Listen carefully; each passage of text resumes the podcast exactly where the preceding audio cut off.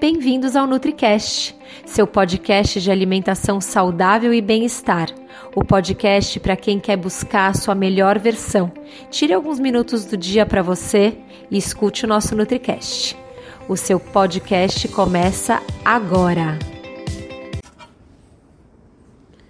Olá, aqui é a Nutri Dani Cirulim e eu tô aqui para gravar para vocês mais um NutriCast. Faz tempo que eu não apareço, mas eu resolvi reativar o meu podcast. É, são podcasts curtos, objetivos, com informações que vão ajudar você a mudar seu estilo de vida para melhor, criar novos hábitos no seu dia a dia. Hábitos alimentares e hábitos de vida. Hoje eu quero falar sobre a importância da massa muscular e da proteína. Então vamos lá. A a quantidade de massa muscular que você tem, né, sua porcentagem de massa muscular, porcentagem corporal de massa magra, tem sido relacionada à longevidade. Então, uh, pessoas mais velhas com baixa massa muscular são pessoas que estão mais propensas a morrer de várias causas. Depois dos 40 anos, a gente tem uma perda de 1% de massa muscular por ano. Então, se a gente não cuida, se a gente não pratica uma atividade física, um exercício de força, uma musculação, é, e não se alimenta de maneira é, ideal, né, com a quantidade ideal de proteína diária, a gente vai perdendo essa massa muscular, que deixa de prote proteger ossos, articulações, a gente fica mais propenso à queda, é, diminuição da estabilidade, é, aí eh, também ficamos mais propensos a quebrar ossos, né, fraturas. Então é algo importante de se cuidar. A, a, a quantidade né, ide, é, diária de proteína que é preconizada é muito, muito baixa. Então hoje a gente sabe que o ideal seria 90 gramas de proteína diárias para mulheres e até 120 para homens.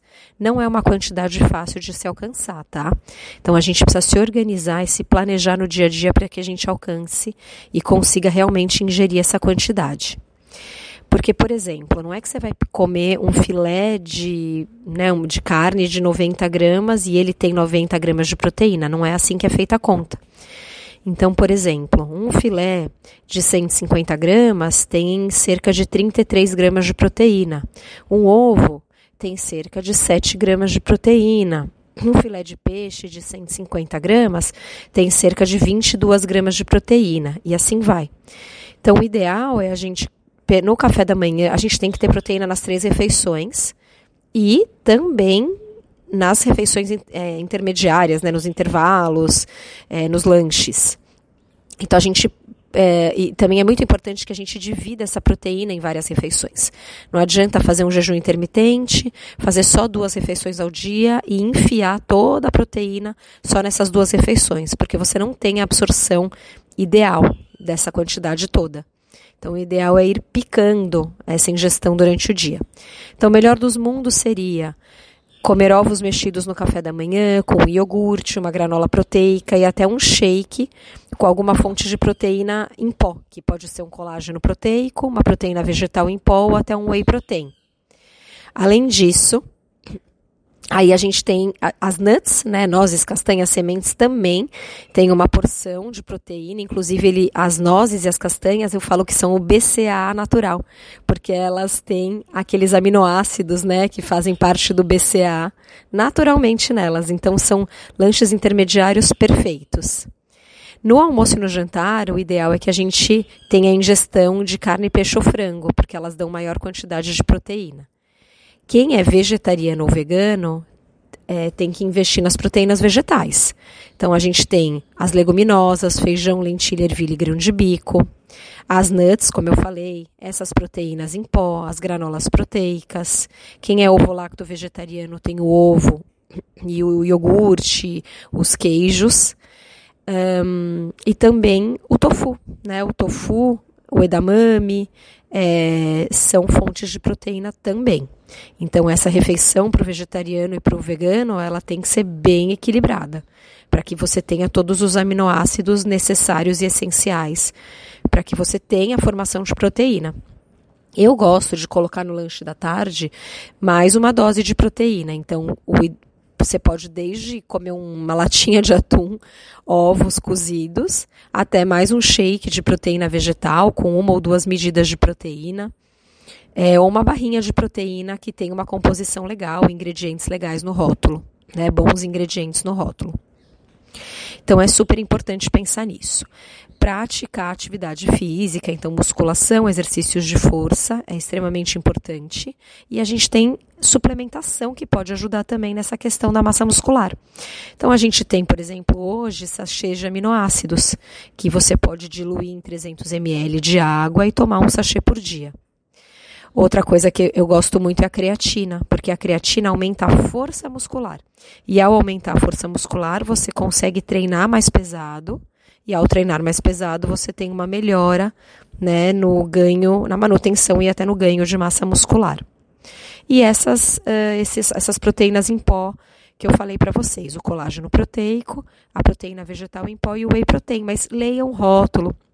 É importante entender o que tem naquele, naquele whey, naquela proteína vegetal, que tipo, se é adoçado, se não é adoçado, que tipo de conservante, de aditivo químico. Às vezes aquilo vai estar te fazendo mais mal do que bem.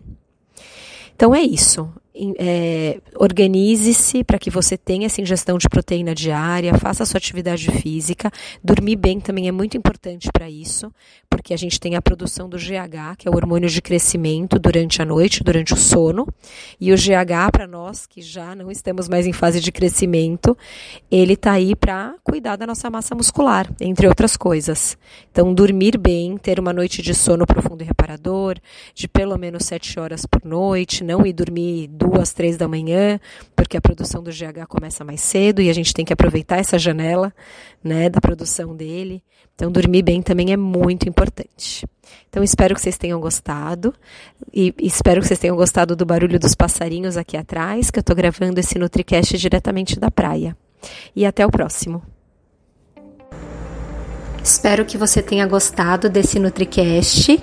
Se você quiser deixar aqui nos comentários alguma sugestão de tema, pode deixar que eu gravo o tema que você pedir. Também quero te convidar para conhecer os meus três programas online.